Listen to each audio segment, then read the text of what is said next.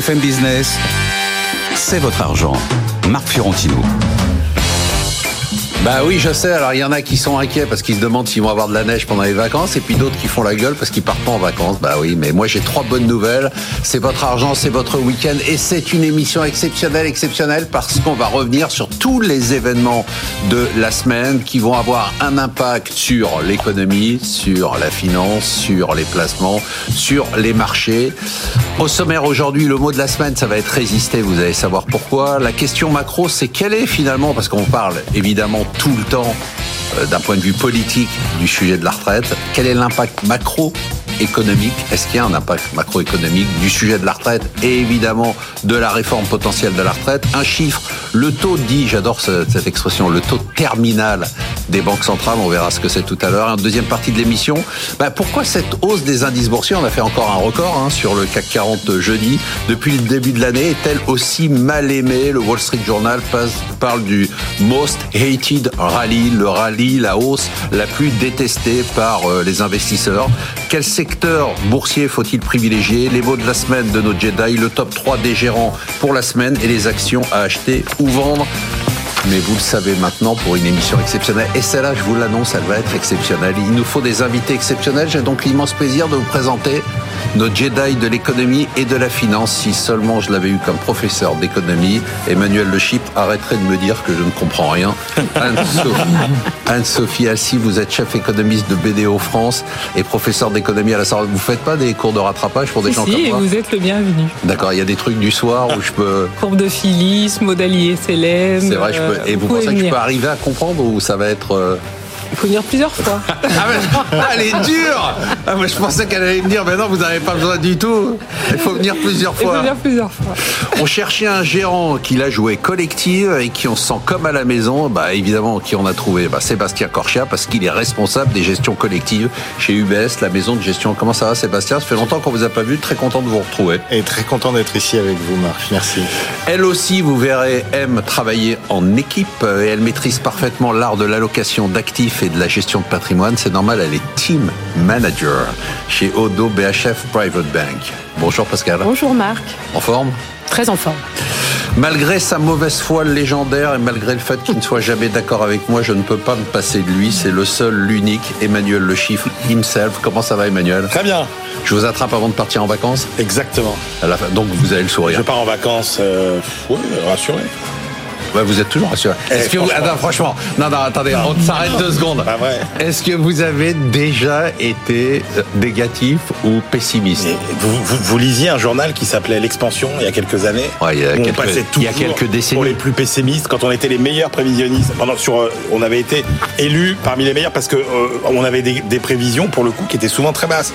Je me rappelle des, des années où on annonçait des récessions, personne ne nous croyait, où on avait Ça c'était entre les deux guerres. Et ça c'était non, on est dans les années 90, début des années 2000. Mm. Et donc euh, voilà, c'est pas une grille de lecture, c'est pas un tropisme, vous voyez, d'être toujours optimiste. Ou enfin, c'est un peu votre nature quand même.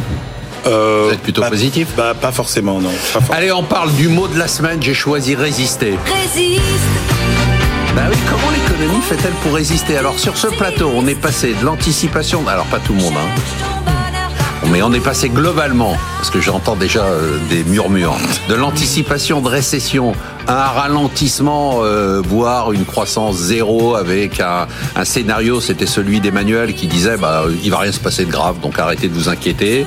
Et maintenant, même le ralentissement, c'est-à-dire ce scénario zéro plus, semble être moins fort que prévu. Exemple de surprise cette semaine, hein, les ventes au détail aux États-Unis qui ont flambé de 3% malgré l'inflation, malgré un taux d'épargne qui se casse la figure. Alors Anne-Sophie, je me rappelle très bien que vous nous aviez dit bon, arrêtez de parler de récession, il va pas y en avoir, mmh, donc vous n'êtes pas surpris mais est-ce que vous êtes surprise quand même par la vigueur? Parce que, ok, qu'il n'y ait pas de récession, Emmanuel nous l'avait dit aussi, on va rester à mhm. zéro plus. Mais là, c'est pas ce dont on parle. Hein. Non, non, c'est pas ce dont on parle. C'est vrai qu'on avait calculé euh, pour 2022 ce qu'on appelle les acquis de croissance. Donc on voyait que déjà pour 2023, en tout cas pour la France, on était à niveau positif. Donc c'est vrai qu'on se dit, bon, bah voilà, on peut remettre en cause ces indicateurs, mais globalement, c'est assez robuste dans le temps. Donc on n'était pas sur une séquence de récession. Et même au niveau de la zone euro, on voyait qu'il y avait quand même des améliorations, notamment quand on regardait le marché de l'emploi, quand on regardait les perspectives même de croissance potentielle, même si c'est fort, en fait, on est vraiment dans un fort ralentissement, mais pas dans une récession massive. Ralentissement, on le sait, un crise géopolitique, inflation, et puis aussi ralentissement de la consommation des ménages, hein, qui est le premier moteur de croissance et qui en effet là euh, va ralentir au moins le premier et le deuxième trimestre, ce qui explique qu'on a une contraction importante. Où ça ralentir? Parce qu'aux États-Unis, ça pas Pas aux États-Unis, en zone euro, particulièrement en France. C'est pour ça qu'en France, nous on est à 0,6% cette année de croissance. On n'est pas à 1 comme le gouvernement, mais pas non plus à 0 parce qu'on pense qu'il y aura de la consommation. Mais par contre, en effet, elle sera très ralentie. Pour le reste de la zone euro, on a les mêmes tendances qui vont être plus accentuées. C'est pour ça qu'il y a certains pays qui pourraient être en récession. On parle de l'Allemagne, l'Italie qui serait sur un fil. Les autres pays, ça devrait aller puisque justement, on a toujours ce fameux stimuli budgétaire qui va continuer, plus ciblé, mais il va continuer euh, au niveau des États hein, encore cette cette année. Et donc, ça va me permettre de sauver les meubles, on va dire entre guillemets, d'avoir toujours un minimum de consommation, un marché de l'emploi qui reste important parce qu'on a toujours, on a toujours créé euh, avec ce stimuli budgétaire, tout à fait. On a de la demande qu'on a créée, donc il faut avoir de l'offre d'emploi. Et donc, quand vous prenez ces deux corollaires avec en plus, je dis pas euh, les hausses des taux qui vont permettre de faire baisser quand même progressivement l'inflation, et eh bien finalement, euh, vous en sortez pas si mal. Emmanuel Le Chiffre, je me rappelle, donc vous nous avez répété ici à chaque fois, hein, il n'y aura pas de mauvaises nouvelles et puis arrêtez de vous inquiéter. Mais quand même, euh, il n'y a pas de mauvaises nouvelles. Mais il y a la guerre en Ukraine, il y a les taux d'intérêt qui ont remonté, il y a la consommation qui marque le pas, et, tout ça, ça donne quand même des chiffres qui sont, bon, finalement, ok, bah, si on fait en France entre 0,6 et 0,9%, c'est quand même pas mal. Bah oui, parce que alors ça fait partie des quand on disait en fait 2022 ça a été l'année des scénarios extrêmes et des chocs extrêmes. Et 2023 ce sera une année au cours de laquelle il ne, ne se passera aucun événement euh, extrême, c'est ce qu'on avait dit mais c'était pas de la prédiction, c'est parce qu'à chaque fois que vous regardez finalement un risque potentiel, ce risque potentiel est porteur lui-même des effets correcteurs de ce risque potentiel. Prenez par exemple, vous pouvez avoir le scénario que vous voulez sur la croissance chinoise qui est quand même un des gros aléas de l'année. Vous voyez bien que quel que soit le scénario mm. Euh, croissance forte, bah ça, ça génère quelques inconvénients, mais ça a aussi des avantages. Croissance faible, même chose. Si vous avez une croissance faible, c'est une bonne nouvelle pour les matières premières et l'inflation. Si vous avez une croissance forte, c'est une bonne nouvelle pour euh, notre croissance euh, à nous aussi. Et donc, d'accord, mais quand vous regardez les, les, deux événements dont vous citez, que vous citez par exemple, c'est intéressant. La réalité de la guerre en Ukraine, c'est que son impact sur l'économie mondiale est de plus en plus faible. C'est-à-dire on ne sait pas combien de temps ça va durer, effectivement. C'est totalement euh, dramatique. On ne sait pas ce qui va se passer l'hiver prochain. On ne sait pas ce qui va se passer euh, l'hiver prochain non Sur l'électricité, sur le gaz, mais sur... Si, mais si, justement. Prenez par exemple, ça, ça aussi, quand on exclut les scénarios extrêmes, euh, on dit, attention, on va, tous les pays vont se remettre à racheter du gaz mm. à, à, la fin de l'été, ça va être terrible. En fait, non. non, mais qu'est-ce qui s'est passé il y a un an? C'est que tout le monde s'est mis en Europe, notamment de façon totalement désordonnée, à acheter du gaz. Il y a eu quand même mouvement de panique. En même temps, tout le monde voulait à n'importe quel prix.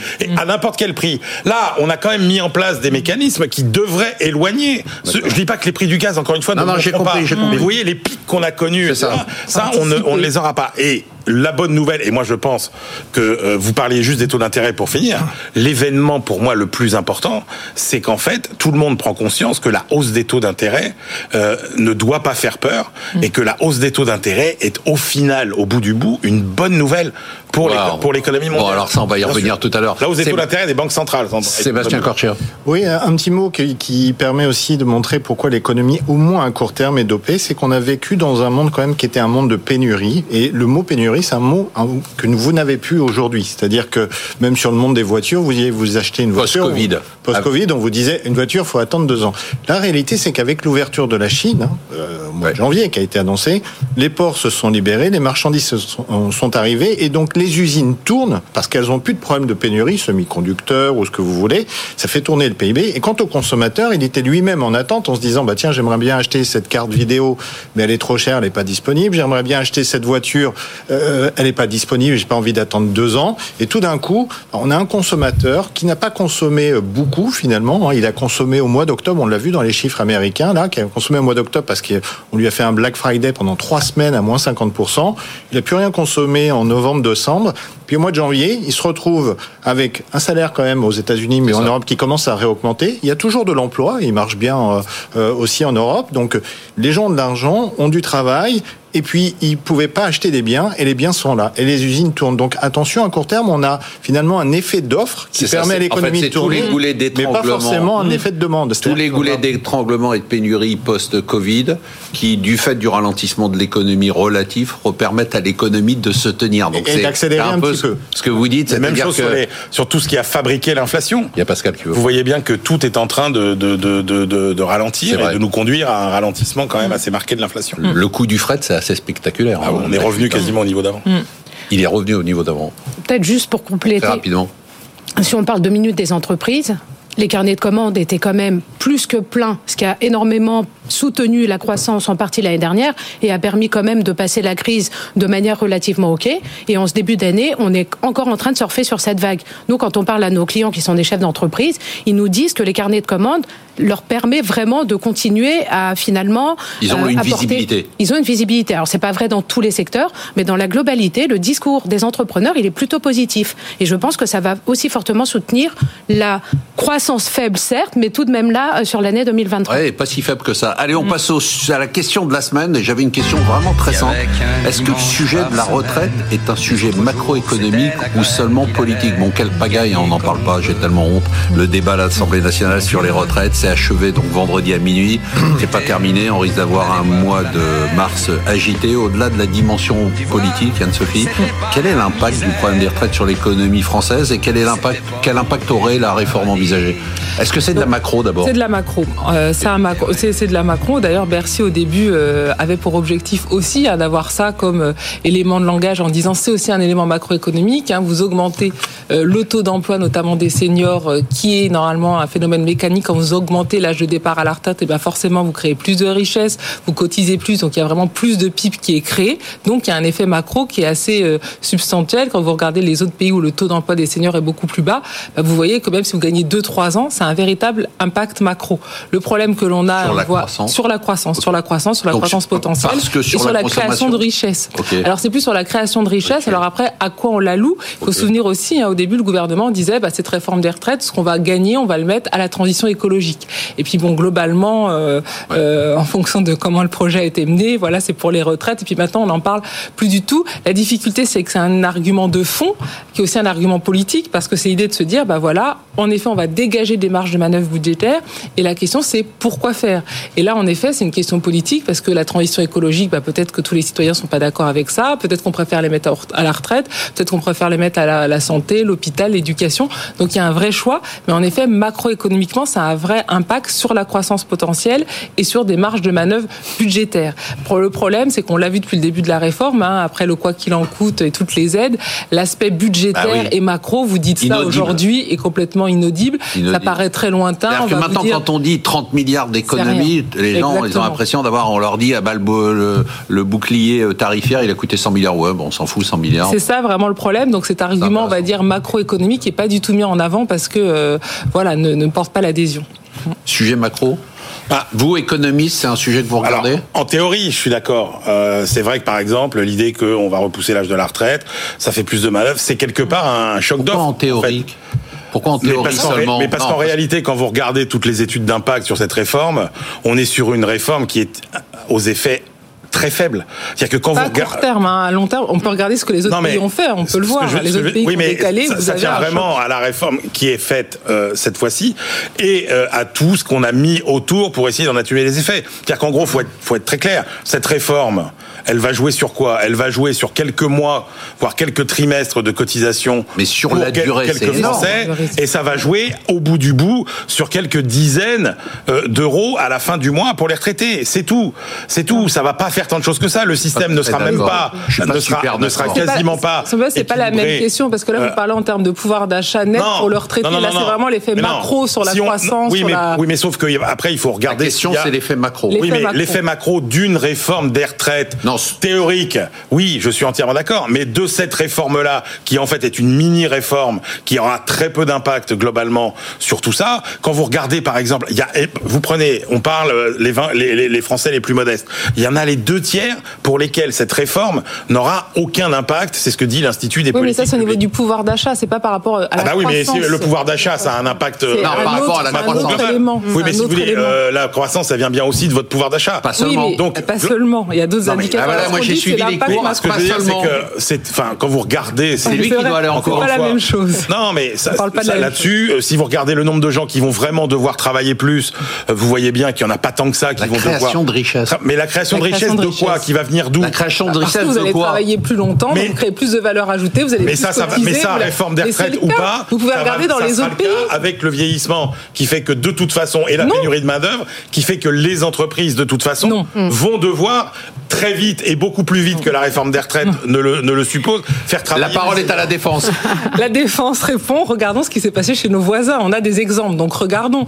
Pour le Portugal, l'Espagne, l'Allemagne, dès que vous avez augmenté l'âge de Mais en départ, France vous aussi. avez... En France non mais aussi, juste pour finir, sur cette réforme-là, vous avez un effet macro, notamment en termes de création de richesse. Et après, c'est ce que je disais dans le deuxième temps, où vous le distribuez, à qui vous le donnez, ça c'est un autre sujet. Mais en termes de création macro Parce sur le vous PIB, partez du vous principe avez... que la réforme qui nous est présentée aujourd'hui est comparable en ampleur. Non mais elle est comparable en termes d'âge de départ. Après, on, va, on a des aménagements, il y a des choses, mais dans les autres systèmes, c'est exactement la même chose. Sébastien Corchia. Merci. Très rapidement. Très rapidement. Juste une chose, raisonnement juste, mais beaucoup trop théorique. Impact macro, impact politique, impact éventuellement financier, parce que Ouais. n'oublions pas que la dérive des déficits publics français, de la dette française, et les marchés vont regarder quoi? Pas si la réforme elle est petite, elle est pas petite, ils vont regarder si elle va être réforme. faite, s'il y a une réforme. Et n'oubliez pas que la France, avec son taux d'endettement qui est en train de d'augmenter euh, et de dériver vers celui de, les- de- du Portugal, de, de l'Italie, euh, elle risque dans cette histoire-là éventuellement de voir sa note dégradée.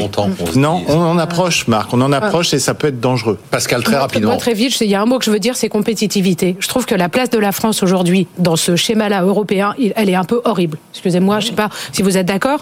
Déjà, c'est 27% de nos dépenses publiques, les retraites, donc on est euh, pire par rapport à la moyenne Les européenne. dépenses publiques, mais c'est 14% par rapport à la richesse. Donc il faut ça, ça Oui, oui, oui, tout à fait. regarde. Mais c'est quand même important par rapport aux autres pays européens. C'est ça que je veux dire. Le taux d'activité, c'est parmi les plus faibles par rapport à nos voisins. Euh, le, le Mais la travail des productivité seniors, horaire, c'est une plus catastrophe.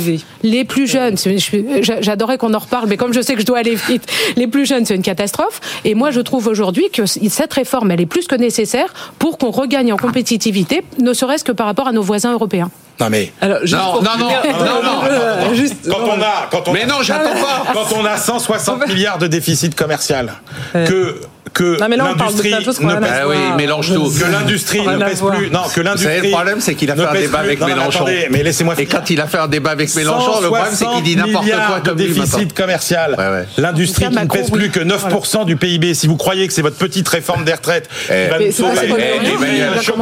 Emmanuel, va il faut arrêter Moi, de- je veux dire, il faut, arrêter de débattre avec il faut Mélenchon. Juste avoir un- une idée quand même des ordres de grandeur. Allez, on passe tout de suite à la troisième rubrique, le chiffre de la semaine, c'est le taux terminal des banques Cette semaine encore, tous les prévisionnistes ont relevé l'objectif de fin de hausse, c'est ça le taux terminal, hein, de hausse des banques centrales. Alors on pinaille, euh, est-ce que ça sera 5,25 aux États-Unis ou 5,5 en Europe, 3,5 ou plus? Franchement, euh, Anne-Sophie, est-ce que c'est important de pinailler sur ces 0,25 On est tous en train de se dire, oh là là, le chiffre du chômage a été meilleur et ça- la Fed va continuer de 0,25. Euh, c'est important ou pas? Alors, bon, Ce taux macro, terminal. Exactement, en termes macro, non.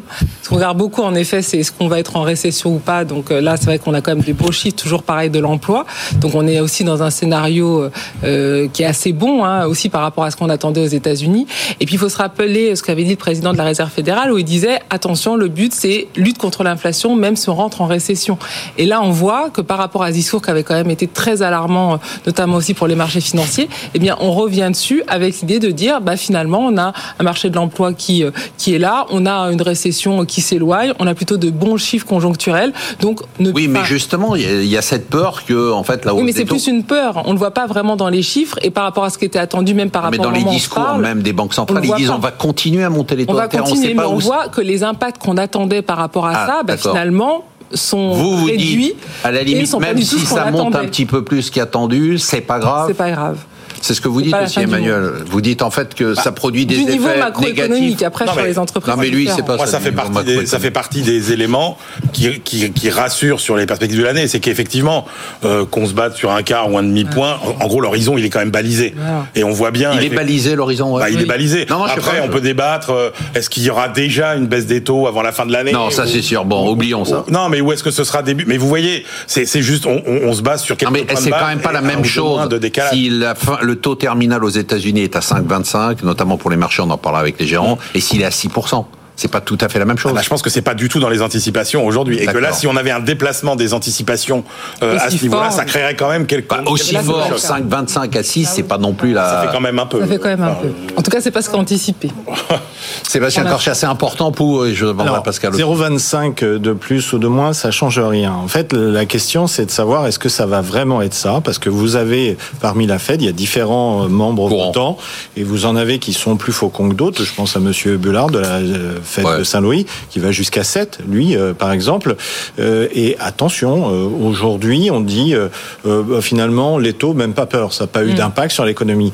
Moi, je, je, rappelle quand même que les hausses de taux, et quand elles sont en plus cumulées aussi fortes que ça, elles ont un effet, en tout cas historiquement dans l'économie, elles ont un effet 6 à 12, voire 18 mois plus tard. Donc au jour d'aujourd'hui, on est dans une situation un peu particulière où on a l'impression que finalement on a arrêté la machine et que ça n'a rien fait. On a, on a fermé le, le, chauffage. en hein. partie le robinet, mais pas en, en partie. parce qu'en taux d'intérêt réel, on reste avec des taux d'intérêt réels. Oui, mais ça va vite euh, repartir avec la baisse de l'inflation. Donc les marchés s'en moquent à court terme parce qu'eux, ils considèrent 0,25 ou pas. De toute façon, c'est fini. Euh, les banques centrales ne feront plus rien. On est déjà sur le pivot. On est déjà sur le pivot. Ils pensent à ça. Mais attention, euh, la réouverture de la Chine peut être un facteur d'inflation. C'est ce qu'on parle. On dit d'ailleurs, les économistes ont peur d'une chose, c'est de l'inflation en M, c'est-à-dire une inflation qui rebaisse puis qui remonte, une sorte de, de, plateau.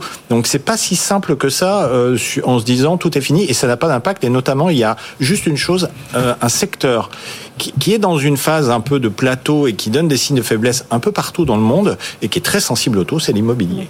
Et ça, ça pourrait avoir un impact sur l'économie. Pascal Séville. Moi, je pense qu'effectivement, le taux terminal, finalement, c'est pas ce qui est le plus important parce que quoi qu'il en soit, le gros du chemin est fait. Qu'on s'arrête à 25, 50 ou 6, finalement, c'est pas ce qui va compter. C'est pas ce qu'ils disent. Hein. Ils disent à 6, c'est pas le 5, 25. Ça a forcément un impact, mais, c'est pas ça qui compte. Je pense que le, le, plus important euh, pour nous, c'est vraiment de comprendre. Finalement, on a parlé d'inflation temporaire à un moment. La question qu'on se pose un peu aujourd'hui, c'est est-ce que la désinflation est temporaire? Et je rejoins à ce que vous disiez. Il y a quand même euh, des, des, des poches d'inflation qui sont installées dans certains secteurs ou la boucle prix-salaire aux États-Unis notamment.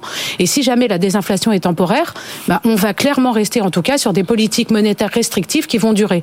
Et là, la plus grosse interrogation de Powell aujourd'hui, c'est de se, de se dire attention, l'erreur à faire, c'est pas d'avoir réagi trop tôt ou trop tard, d'avoir monté les taux. C'est à quel moment on repasse dans un assouplissement monétaire.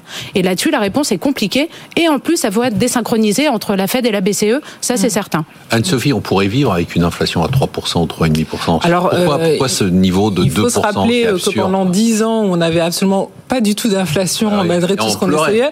On disait ce serait bien, notamment concernant notre taux d'endettement, parce que voilà, avec euh, même plus, hein, euh, c'est Joseph Stiglitz qui en parlait, ben, on serait même à 4%, ben, ce serait vraiment la solution concernant l'endettement. Donc Normalement, on peut. Bon, après, en Europe, c'est 2%, donc c'est ce qui a été fixé, c'est quand même le mandat des banques centrales. Mais c'est vrai que est-ce qu'il faut mieux 2, 3 dans un contexte où on sait que le niveau des prix va rester durablement haut, hein, avec crise énergie, transition. Après, c'est la trajectoire qui va baisser, mais le niveau des prix va rester élevé. C'est sûr que euh, il y a une question de se dire pourquoi les 2%. Voilà, entre 2 et 3, on s'en fout complètement. Quoi, en, fait. En tout cas, c'est ce qui est vraiment anticipé, puisqu'on sait que dans les prochaines années, on va tourner autour de ça. Après, pour revenir par rapport aux États-Unis, c'est toujours compliqué de comparer États-Unis-Europe. Hein, parce que c'est pas du tout la même nature d'inflation. Donc mm. même si on le répète à chaque fois, hein, en Europe, on est vraiment sur une inflation importée. Donc c'est pas du tout le même. Est-ce que vous partagez l'inquiétude de, Sébastien qui dit attention parce que peut-être que ça durera plus longtemps et du coup euh, on est un peu trop positif par Alors, rapport à l'inflation et au taux. Alors oui, c'est vrai qu'il peut y avoir des retournements, mais je dirais que s'il y a un retournement, il y aura sûrement un, gros choc, qui à mon sens sera plutôt un choc géopolitique, et donc là qui touchera absolument tout le monde. Et dans ce cas-là, euh, je ne dis pas que ces débats seront secondaires, mais malheureusement, euh, Emmanuel euh, voilà, on aura prévenu en début d'année qu'il n'y aurait pas de choc. En fait, l'inflation, pour les marchés, pour les marchés, c'est que le pic d'inflation est derrière et la baisse va être linéaire et il n'y a pas d'autre scénario, tout se passe bien. En fait, l'inflation, dans notre jargon, on dit qu'elle est un peu collante. C'est-à-dire qu'elle dure plus longtemps et on sait qu'elle met du temps à s'évacuer. Et c'est vrai qu'on le voit là un peu euh, régulièrement. Il y a de l'inflation dans les services. Ça se transmet par capillarité à toute l'économie. Et ça va être plus long qu'on ne le croit et en tout cas sûrement plus long que les marchés ne le croient. on n'a pas le temps. Ah. On, se, on se retrouve en deuxième partie de l'émission. On va se poser la question de savoir si la hausse va continuer. Pourquoi elle est si mal aimée? Quel secteur boursier il faut privilégier aujourd'hui, compte tenu de la hausse qu'on a eue? Est-ce qu'il y a encore des opportunités? Évidemment, le top 3 des gérants, le mot de la semaine de nos Jedi et les actions à acheter ou vendre à tout à l'heure.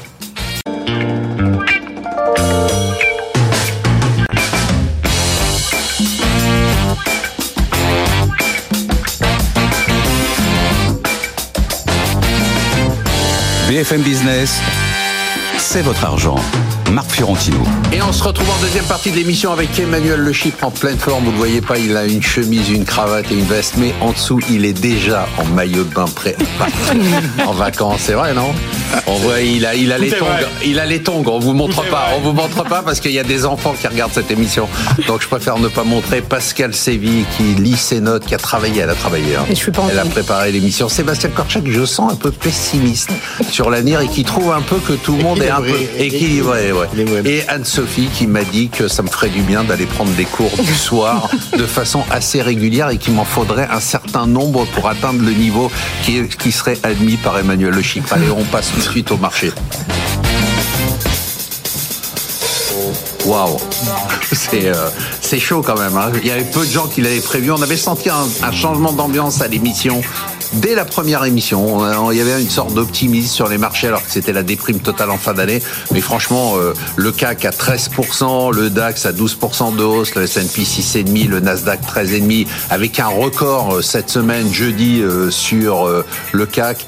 Bon, c'est quand même très étonnant. Alors, ce qui est très étonnant dans cette hausse, et je vous l'ai dit en ouverture de l'émission, c'est que le Wall Street Journal dit c'est la hausse que tout le monde déteste. C'est-à-dire qu'à chaque fois que quelqu'un me croise ou qu'on se parle, les gens disent ah mais c'est incompréhensible, c'est complètement déconnecté de la réalité. C'est quoi cette hausse de trucs alors qu'on a cette hausse des marchés? Est-ce que vous ressentez ça, Sébastien? Est-ce que vous, quand vous regardez le niveau, franchement, vous regardez le niveau du CAC, est-ce que vous dites bon bah ok normal, ou est-ce que vous dites les mecs se marchent sur la tête? Un peu des deux. C'est-à-dire qu'on peut se dire que le marché est rationnel. Euh, il a changé de braquet très très vite, Totalement. effectivement, entre le 31 décembre et le 1er janvier.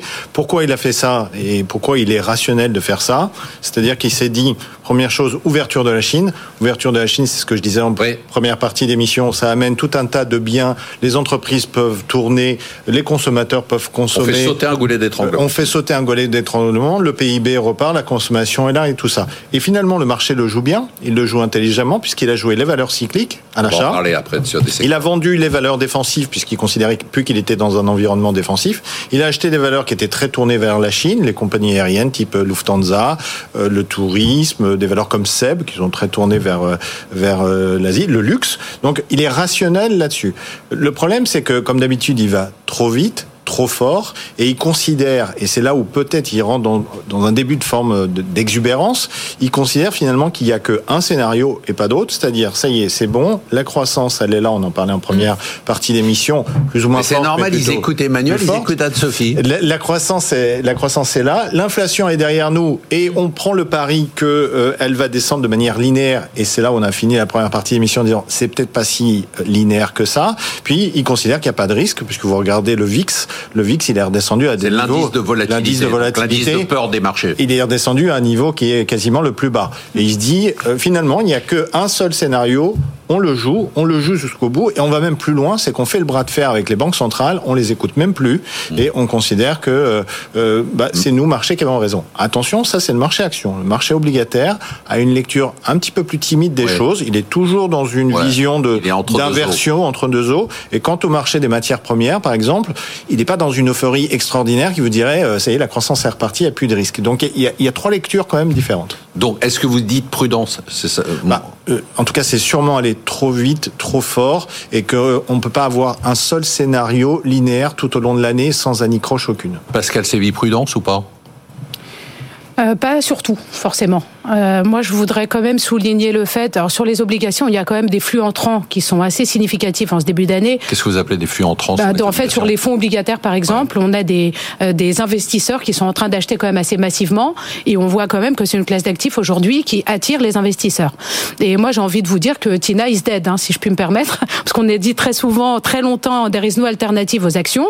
Et aujourd'hui, je pense quand même que l'épargne est en train de se router notamment vers d'autres produits sur lesquels on a moins de volatilité, une visibilité plus importante sur les rendements qu'on peut en obtenir et une compréhension du risque qui, quand on achète des obligations de bonne qualité, qui est quand même euh, à commencer par le livret A. Hein. Le livret A à 3%, c'est devenu une petite alternative. Hmm. ok, c'est pas ça qui va payer la retraite, mais euh, à 3%, c'est mieux que bah, zéro. C'est intéressant pour les petits épargnants, mais comme il est limité évidemment à 22 500 euros, euh, euh, nous on regarde sur des patrimoines un peu plus élevés et nos clients aujourd'hui sont quand même assez après, après, après, sur la poche action, je rejoins ce que vous avez dit. Il y a des facteurs qui ont quand même rassuré les investisseurs en ce début d'année. On, on, on, en a un tout petit peu parlé, mais ce qui se passe en Europe, le fait qu'il n'y ait pas eu non plus tous ces problèmes sur l'énergie, qu'on attendait un scénario archi catastrophique qui n'est pas arrivé, les températures clémentes, on peut l'expliquer de plein de manières. Ça a rassuré quand même beaucoup les investisseurs. Et puis les banques centrales, même si, alors là, je suis pas tout à fait d'accord avec vous qu'on va à leur rencontre. on prend... Sébastien, vous n'êtes pas d'accord avec Sébastien Si, sur plein de choses, mais juste là-dessus, euh, sur les banques centrales, on a parlé des taux terminaux tout à l'heure. On sait qu'on n'en est pas loin. On ne sait pas quand on va réassouplir de nouveau, mais je trouve que les investisseurs euh, travaillent à terrain plus connu par rapport à l'année dernière où les hausses ont été quand même massives et ont beaucoup impacté les placements aussi. Donc moi je trouve quand même qu'il y a beaucoup d'opportunités aujourd'hui. Je suis plutôt optimiste là-dessus. Elles sont pas que dans les actions, il y a d'autres classes d'actifs à aller chercher et sur les actions, toujours pareil, en étant sélectif et aller chercher, on va en parler, les secteurs qui vont bénéficier de cet environnement, il y a aussi des opportunités à saisir. Que se dit euh, une économiste quand elle regarde euh, les marchés euh, financiers bah, C'est vrai que bon, on regarde beaucoup en effet la politique monétaire et par rapport à ça, c'est ce que vous dites, hein, c'est quand même assez anticipé ce qui peut se passer cette année. Donc il y a toujours un, scénario noir, mais à mon sens qui est plus géopolitique et macro. Mais sinon, sur la trajectoire des taux, voilà, c'est assez anticipé. Il ne devrait pas y avoir d'énormes surprises. Et donc c'est vrai que embellie qu'on peut avoir, ça peut toujours être fragile sur certains secteurs, mais globalement, ça va un petit peu de pair avec ce scénario banque centrale. Et j'ai encore une question de, purement théorique, mais est-ce que les marchés financiers, c'est aussi un facteur macroéconomique? Parce qu'il y a ce fameux effet richesse, ce wealth effect, qui fait que notamment aux États-Unis, bah, avec la hausse de la bourse, on, a à nouveau une capacité euh, euh, d'épargne, une capacité de consommation, une capacité d'emprunt est-ce que c'est de la macro? Non, pas forcément, parce que c'est un peu ce qu'on disait sur la réforme des retraites. Macroéconomiquement, ça a un impact, mais après, il y a la question politique de comment vous le redistribuez et qui va en profiter. Et euh, ce qui se passe, on le voit notamment aux États-Unis avec des hausses des prix qui ont été quand même beaucoup plus importantes, c'est que vous avez aussi une augmentation des inégalités et de la classe, on va dire, moyenne, moyenne basse, qui a été très paupérisée. Or, c'est cette catégorie-là qui consomme et donc qui injecte de l'argent dans l'économie. Sébastien, vous voulez C'est intéressant, c'est intéressant ce que vous avez dit parce que dans les minutes de la Fed du mois de décembre, euh, c'est pas si loin que ça, le mois de décembre, la Fed rappelait bien, les membres de la Fed rappelaient bien. Les minutes, c'est le compte rendu. Hein. C'est le compte rendu, qu'ils seraient euh, très vigilants sur le fait que les marchés euh, intègrent bien les anticipations de la Fed et ne repartent pas d'eux-mêmes dans une forme de, de, hausse qui pourrait être euh, génératrice de l'inflation par les actions mais par la baisse des mmh. taux qui relancerait elle-même les investissements, les actions. Donc en fait, ce qui est en train de se passer, la hausse des actions et la baisse des taux longs, c'est quelque chose que la Fed n'aime pas et qu'elle avait cassé une première fois l'année dernière. Donc euh, aller trop. C'est pour ça que je dis que là, il y a un peu euh, euh, les marchés d'un côté, la Fed de l'autre, et que euh, il y a un moment, il y en a un des deux qui doit reprendre quoi. Peut-être la Fed le, poids sur les marchés. Emmanuel Echy, parce que vous vous dites, ils sont fous ces traders et ces investisseurs. Bah non, parce que rappelez-vous là, bah, vous parlez de la première émission de l'année à, laquelle j'avais le plaisir de participer, et même avant, quand on quand on déroulait ce scénario, on avait la conclusion, c'était 2023, ce sera une année bénie pour les marchés. Il y a tout ce qu'ils aiment. Quand quand vous dites, il va pas y avoir de, de catastrophe. Euh, macroéconomique. Euh, on a un horizon assez balisé. Ils n'aiment pas les taux, d'intérêt élevés. oui, mais les taux, la hausse des taux d'intérêt, elle était déjà en partie derrière nous. On avait l'horizon, la visibilité. Euh, il y avait les perspectives sur la Chine. Il y avait effectivement l'hiver qui se passait bien. Donc c'était, on était assez optimiste aussi sur les marchés. Après, là où je suis d'accord, En même temps, euh, Sébastien, euh, les marchés, ils achètent, ils achètent souvent un seul scénario. La réalité, c'est qu'effectivement, aujourd'hui, ils ont acheté quand même ce qu'on peut considérer comme le scénario le plus. C'est ça, l'alignement des planètes Voilà, euh, le plus optimiste Et et le plus il n'y en a pas vraiment pour eux d'alternatif, sauf les autres marchés. Donc, euh, donc effectivement, il n'y a, il a pas de risque. Enfin, je vois pas. Il n'y a pas beaucoup de risques de très bonnes surprises dans les cours aujourd'hui. Par contre, il y a des risques effectivement qu'il y ait des mauvaises surprises. Allez, la question d'argent de la semaine, justement, soyons précis, euh, messieurs et mesdames les gérants, dans cette phase de marché, quel secteur sur les actions faut-il privilégier, Pascal? Moi, je veux juste dire, juste avant de, de parler de ça, je veux juste Ah non, dire bah un- très vite parce que c'est important. Les, non, une marchés, oui, je vais vous répondre. Les marchés sont aussi montés sur des revalorisations de, de- des, des prix en fait des cours, pas forcément sur la croissance des bénéfices. Ça, ça va être important. Et euh, quand on regarde le marché européen, on est en termes de valorisation sous les moyennes historiques à 8 ans, et donc c'est intéressant parce que c'est encore sous-valorisé. Donc ça, c'est un point important. Par Et en plus- rapport à leurs résultats. Exact. Et en plus, l'euro devrait monter par rapport au dollar, ce qui est aussi intéressant pour des investisseurs européens. Pour répondre à votre question, Là, je suis prêt à prendre un pari. Je suis pas convaincu que l'euro devrait remonter. bah, je suis prête à prendre le pari aussi. Moi, j'en suis intimement. Notez. Ne serait-ce que, j'en parlais tout à l'heure, la désynchronisation des banques centrales qui va finir par arriver, puisqu'on a au moins six mois de retard. Et comme on l'a dit, l'inflation étant différente en Europe, il y a des chances pour que ça dure encore plus longtemps. Et donc peut-être moins d'inflation Les à ma secteurs. question Je réponds à la question. Je vous en ai listé six, parce que vous Ah, voyez, j'ai travaillé sympa. pour vous. Comme d'hab. Vous m'avez demandé d'être précise. Donc en gros, pour euh, les valeurs qui bénéficient de la détente sur les taux, parce que c'est un effet positif sur leur valorisation, la tech. Ok. Je pourrais vous faire un quiz, d'ailleurs. non, non, c'est bon. Les valeurs très décotées qui bénéficient aussi de la détente sur les taux, et très décotées, les foncières, on n'en parle pas beaucoup, mais aujourd'hui, c'est des niveaux de valorisation qui sont vraiment très attractifs. Donc foncières cotées. Sébastien nous dit faites attention à l'immobilier quand même. Oui, mais c'est vrai que Ouais. les foncières, l'immobilier physique n'a pas encore baissé. Les foncières en bourse ont déjà intégré cette euh, Ah, ils sont bons. Ça a été. Bonne réponse. Massacré Allez. en plus. Bonne réponse au quiz. Les valeurs qui bénéficient d'un en- environnement de taux plus élevé et de valorisation attractive, ça, c'est les valeurs bancaires. Les banques. Voilà. Euh, les valeurs exposées à la Chine, Ouais, ça c'est facile. le luxe. Les Pas que, pas que. Entre autres. Bah, on trouve c'est la première à laquelle, euh, premier secteur auquel on pense euh, quand même. Après, ce que moi j'appelle les valeurs incontournables, parce qu'il y a une telle position dominante, notamment les semi-conducteurs, on ne peut pas s'en passer. Quoi qu'il arrive, je dirais dans l'environnement macro, mais c'est volatile. Donc euh, en plus là, c'est bien monté. Et le dernier euh, des, de- du rendement et une valo qui reste attractive, c'est l'énergie. Malgré tout, c'est intéressant aussi. Voilà moi mes six secteurs de prédilection sur l'année. Sébastien Corchia, même question, réponse précise. Oh, presque même euh, réponse. Ah non, vous n'avez pas le droit de copier sur votre dossier. Mais la, la copie était quand même très complète et, et- et- et presque parfaite ou parfaite. Merci. Euh, C'est-à-dire que le secteur effectivement de, de l'énergie, des secteurs de l'énergie et des banques, est un secteur dont le monde value, c'est-à-dire quand, quand les taux euh, sont sur ces pentes-là, c'est un secteur qui reste intéressant. Mais on a Et le marché, il d'investir va. là-dedans. Bah, il on faut- n'a plus le droit. Non, non, je, eh ben, je sais, c'est pour ça que je vous ai chauffé là. A- On n'a plus le droit. On n'a plus le droit. On peut toujours. Après, ça dépend les produits, ça dépend les gestions. Et puis, euh, individuellement, les gens peuvent toujours acheter. En tout cas, ça fait partie des indices et de l'indice CAC 40 euh, notamment.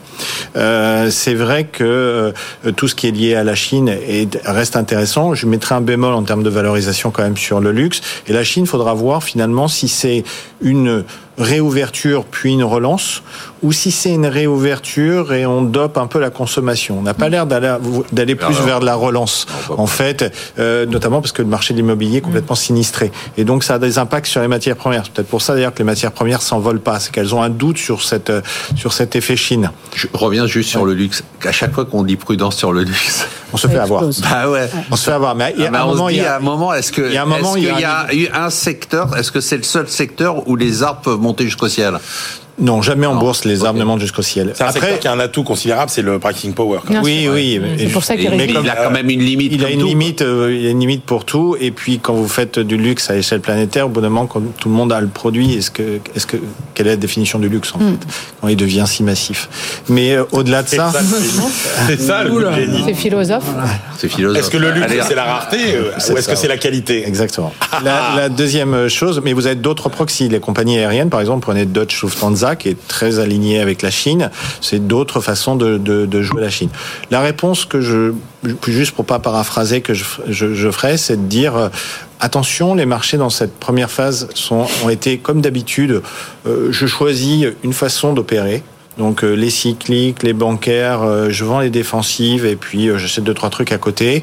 ils peuvent être tentés à des moments de faire des arbitrages un peu violents et de prendre leurs bénéfices. Et donc il faut pas, comme toujours, il faut regarder un peu ce qui a baissé si ou n'a pas monté si c'est pas excessif. Et qu'est-ce qu'il y a? Bah les valeurs de santé par exemple qui sont restées à, l'écart, les valeurs de la distribution dont on a pu voir cette semaine par exemple que Carrefour a finalement pas trop mal publié. Donc faut pas être comme on a pu être avant, c'est-à-dire on regarde qu'un côté de la côte et puis on jette tout le reste. Je pense que l'année va être longue et compliquée, y compris sur les taux. Comme toujours, non Oui, comme toujours. mais là, on, est arrivé à un niveau où finalement c'était presque l'objectif pour la plupart des. Oui, largement au-dessus même. Largement, à dividende inclus, au 31 décembre. on est on est fin février, donc il va falloir être beaucoup plus sélectif. Je rajouterais juste une chose. Tout le monde à peu près dit que euh, cette année, ça serait sûrement l'année des small caps, euh, des, des petites et des moyennes valeurs. Ça a démarré, mais doucement. C'est un indicateur intéressant. Ça montre que le marché est pas plein de balles quand même, parce que quand le marché est très positif, il va tout de suite vers mm. les petites et les moyennes valeurs. Pour l'instant, il n'y a pas été, et là, il y a quelque chose peut-être à faire en se disant, allez, c'est pas plus idiot de faire ça que, que les autres. Il y a des, des valorisations historiques, euh, des petites contre les grandes, qui sont très en retard euh, et qui sont sur des niveaux relatifs de 2008, par exemple. Intéressant. Quel est le mot de la semaine pour vous, Antifi La résistance du marché de l'emploi, on en a pas mal parlé, États-Unis, mais aussi en France. Hein, euh, même si on s'attend cette année à un, et en Europe, une augmentation un petit peu légère. Hein, on restera au en dessous des 8%. Alors pour la France, la difficulté, on l'a dit, hein, c'est toujours euh, le chômage chez les moins de 25 ans et sur les plus de 55 ans. Hein. Le gouvernement essaie d'aller avec, euh, avec les réformes, mais ça, ça mettra beaucoup de temps. Donc c'est vrai que c'est de bons chiffres. Il faut quand même rappeler qu'on n'est pas aussi au plein emploi. Hein. On n'est pas aux 4-5% euh, allemand ou américain. Donc il y a encore une marge de main-d'œuvre, mais on peut dire quand même que. belles performances en zone euro quand même, avec 3,7 millions de nouveaux emplois par mm, mm, rapport à, mm. à fin 2019. C'est quand même assez spectaculaire. Sébastien, le mot de la semaine pour vous Le mot de la semaine, c'est un peu ce que vous disiez tout à l'heure, c'est-à-dire c'est le rallye le plus détesté. Et euh, alors on appelle ça aussi dans notre jargon le pain trade, le, trade de, de, de, la souffrance en fait, parce qu'il fait mal, aussi mal qu'un crack baissier. Hein, c'est une sorte de crack haussier. Et euh, le mot qui va avec, généralement, qu'on ressort, c'est le mot FOMO, Fear or Missing Out, c'est-à-dire je suis obligé d'acheter parce que même si je comprends pas, je suis obligé d'y aller. Et c'est vrai qu'il y a tellement d'argent dans ces marchés qui attendaient au 31 décembre que la bourse baisse, qu'il y a une présence de gérants qui se sont oppressés en fait d'aller acheter le marché. et cet effet FOMO qui n'est jamais un bon conseiller, euh, comme de vendre dans un crack, euh, on sent quand même que les gens ont le doigt sur le bouton, donc ça peut propulser un peu plus haut encore les marchés avant qu'il y ait, euh, qu'il y ait une sorte de correction. Pascal. Mon mot de la semaine, c'est ChatGPT. Je pense que vous tous savez ce que c'est, bah mais peut-être ceux qui nous écoutent, pas forcément. Euh, donc, c'est un robot conversationnel qui a été créé par une société qui s'appelle OpenIA. Et en gros, ils l'ont lancé en novembre. Il y a déjà plus de 100 millions d'utilisateurs. Pourquoi j'avais envie d'en parler? Parce que, au-delà du fait que ça peut quand même avoir des effets très effrayants, comme détruire un certain nombre d'emplois, il y a aussi des effets vertueux qui sont intéressants. Mais surtout, ça peut être un vrai game changer pour les GAFAM les plus importantes, puisqu'en gros, euh, Microsoft est en train de mettre, ou a mis d'ailleurs l'outil à disposition dans son moteur de recherche, ce qui a quand même largement distancé Google, qui lui a en plus fait une démonstration d'un peu du même outil qui a été un peu catastrophique parce qu'il y avait des erreurs. Et ça peut permettre à Microsoft de gagner de très fortes parts de marché dans un domaine qui est ultra compétitif. Donc je pense que c'est à observer de très près dans les prochaines années. Emmanuel Le Chypre. C'est vacances. Je lui ai fait peur. J'adore être plongé dans la vie des marchés.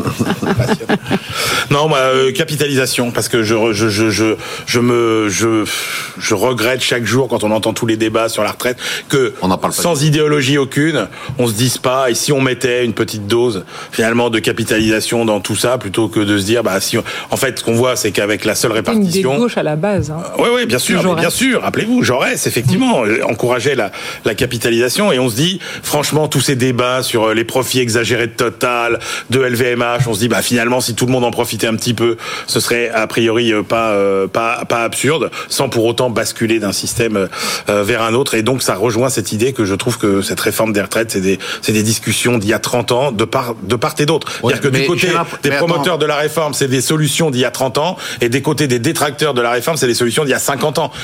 et, je comprends la frustration des gens, en fait, sur finalement ce débat. On a le temps, dans, on n'a pas le temps d'en parler, mais euh, les Français ont opté quand même pour la retraite par capitalisation Mais de fait. Parce oui, que mais- quand on a un taux d'épargne, Mm. on en parlait avec Anne-Sophie, qui est autour de 16%, c'est qu'en fait, ils ont déjà... Mais Marc, la- c'est de- c'est là, c'est là où c'est Le révoltant. PER, c'est Marc, c'est de la retraite là où par c'est révoltant, c'est que c'est de la capitalisation hypocrite. Oui, c'est ça. C'est-à-dire que ceux qui ont les moyens, Mais massive. ceux qui ont les moyens, bien sûr, le PER 6 millions, Oui. euh, la capitalisation, c'est de l'immobilier, Voilà. etc. Et les cocus dans l'histoire, bah, c'est les plus modestes qui vont se retrouver avec une retraite par répartition faible. Et ça, c'est quand même euh, déplorable. Allez, on passe tout de suite au top 3, ça fait du bien. Waouh, d'avoir des bonnes performances après des performances dégueulasses l'année dernière. Je vous rappelle que la meilleure performance c'était zéro. hein. Pierre Chang est à 20,8%, Virginie Robert est à 17,5%, Louis de Montalembert à 17,4%. Franchement, franchement, ça fait du bien. Je suis très content pour les géants. Les performances sont toutes belles. Euh, Pascal Sévy, vous avez une performance de 15% depuis le début de l'année. Je vous donne votre portefeuille, vous me dites ce que je fais. On a du Visa, On a du GTT, Pareil. on a du Salesforce, on a du ASML, Ouais, plus que jamais. on a du Texas Instruments, C'est quoi ASML Semi-condu- leader des semi-conducteurs, euh, boîte hollandaise.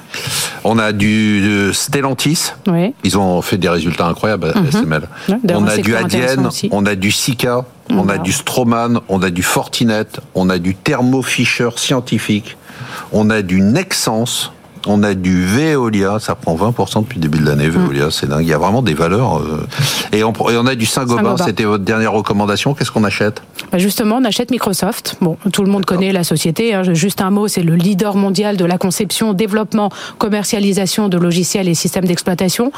C'est justement intéressant par rapport à ce que je disais tout à l'heure. hein. Le, le chat GPT, c'est peut être un vrai game changer pour eux parce que ça va leur permettre de prendre des parts de marché dans un, un domaine où ils étaient peut-être un petit peu plus faibles. Euh, c'est une société évidemment qui est très bien gérée avec un chiffre d'affaires qui est bien réparti entre les différentes poches. Ils sont aussi très bien présents, très présents pardon sur le cloud, un marché en énorme croissance sur lequel ils sont aussi en train de gagner des parts de marché. Et en plus, parmi euh, toutes les valeurs de la tech, si on a une à choisir qui a, je, trouve, pris le meilleur virage, euh, je pense notamment à Meta, euh, qui, que pour le coup qu'on n'a pas envie d'acheter, bah, je pense que c'est Microsoft. Et, ils le timing me semble bon. Ou pas en 2022 Ils sont pris une tôle en 2022 en termes de perf Pas autant que d'autres, euh, mais la Ça valorisation reste en- encore assez attractive, euh, ce- même si c'est une valeur qui est très prometteuse. Sébastien Corchia, je vous donne votre portefeuille, vous me dites ce qu'on fait. On a du E.ON, On garde on a du Suzuka, on garde. on a du Carrefour, bravo. On garde. On a du Bouygues, On garde. on a du Chargeur, On garde. on a du Orange, On garde aussi. on a du Villemorin. Oui. Vous aviez acheté du Technip Energy, ça fait presque 30% depuis le début de l'année. Oui, on va la garder. Ah ben on vend rien alors. On a du Worldline Euh, on va la garder. et on a du Aramis. Qu'on va vendre, qui était, euh, qui était une déception Ouais. de, de, de, de Ouais, la enfin, sélection. c'est pas dramatique non plus. Euh, Qu'est-ce qu'on achète? On va acheter du Alstom. On va revenir sur euh, Ah ouais. dans, dans l'idée de ces valeurs qui, qui sont un petit peu en retard, qui ont été mis de côté par le marché. Euh, Numéro 2 euh, dans le monde du ferroviaire, dans le monde, après derrière un chinois. Alors, vous savez qu'Alstom, c'est un des très mauvais parcours de la bourse ces dernières années. Qu'est- Qu'est-ce qu'on reprochait à Alstom En fait, de manière assez simple, on lui reprochait d'avoir un carnet de commandes qui était pas top, avec pas une grande visibilité, bah, même insuffisant. On lui reprochait d'avoir pris des commandes qui n'étaient pas rentables, voire qui pouvaient perdre de l'argent, d'avoir en plus une mauvaise exécution, d'avoir des problèmes de trésorerie. Donc Ouais, ça fait éventuellement, beaucoup quand même. Ça fait beaucoup. Et le titre, a- le titre s'est effondré. Il s'est effondré Et Ah ouais. puis, euh, Effondré, c'est-à-dire il a ah perdu. bah, euh, je- je- euh, ça dépend par rapport Ouais. au plus haut, mais on est sur des moins 70, Ouais, des choses comme ça. Bon, enfin, quand vous faites la liste, vous dites que. C'était normal. Et puis après, ils ont acquis Bombardier. Et finalement, et on- le marché s'est dit peut-être un risque d'exécution. Quand on re-regarde avec un peu de temps qui passe, euh, ce qui s'est passé, le carnet de commandes, il est record désormais. Donc euh, là, on a de la visibilité. Les nouvelles commandes, elles se sont faites à des prix et à des niveaux de marge qui n'ont rien à voir avec ce qui était avant, ce que le marché reprochait. Ça veut dire que ça va diluer par le haut en fait le stock des, anciennes commandes. Et puis c'est beaucoup plus vertueux, c'est quand même euh, euh, meilleur. La trésorerie qui pouvait être un sujet chez Alstom n'en est plus un. L'exécution s'est améliorée. Et puis Bombardier, pour le coup, l'entreprise, alors il faut les croire, mais nous dit tout ça s'int- s'intègre bien, ça génère des synergies. Donc vous avez tout l'effet inverse. Et finalement, quand vous regardez aujourd'hui la valorisation de Alstom, ça se paye Ça a rebondi. 30%, ça a un petit peu rebondi, mais ça se paye 30% de moins que sa moyenne historique. C'est normal, il y a une sorte d'é- d'écote de, de prudence du marché qui Ouais. se dit fait Ouais. avoir une fois, on va, on va attendre. Mais les publications qu'on a pu avoir, les unes après les autres, montrent vraiment qu'on est revenu dans. Allez, je vais faire un jeu de mots, mais qu'on est revenu sur les rails. Et Oh. donc, euh, donc euh, euh, pour le coup, eh bien, était préparée, ça. Elle était préparée. donc, pour le coup, on va suivre Alstom sur ses rails et on se dit, allez, dans le temps, quand le marché prendra conscience que, que les choses vont mieux, cette décote se réduira. On finira donc l'émission sur ce bon mot. Je vous souhaite de bonnes vacances pour ceux qui partent. Emmanuel, bonnes vacances. Revenez-nous vite, on a besoin de vous. Merci à tous. Merci de nous avoir suivis. On se retrouve donc la semaine prochaine pour une émission dont je peux déjà vous dire qu'elle sera exceptionnelle. Et surtout, n'oubliez pas que vous pouvez nous écouter, nous voir, nous réécouter, nous revoir, nous réécouter, nous revoir encore sur le replay et podcast sur toutes les plateformes. Et on a des super scores.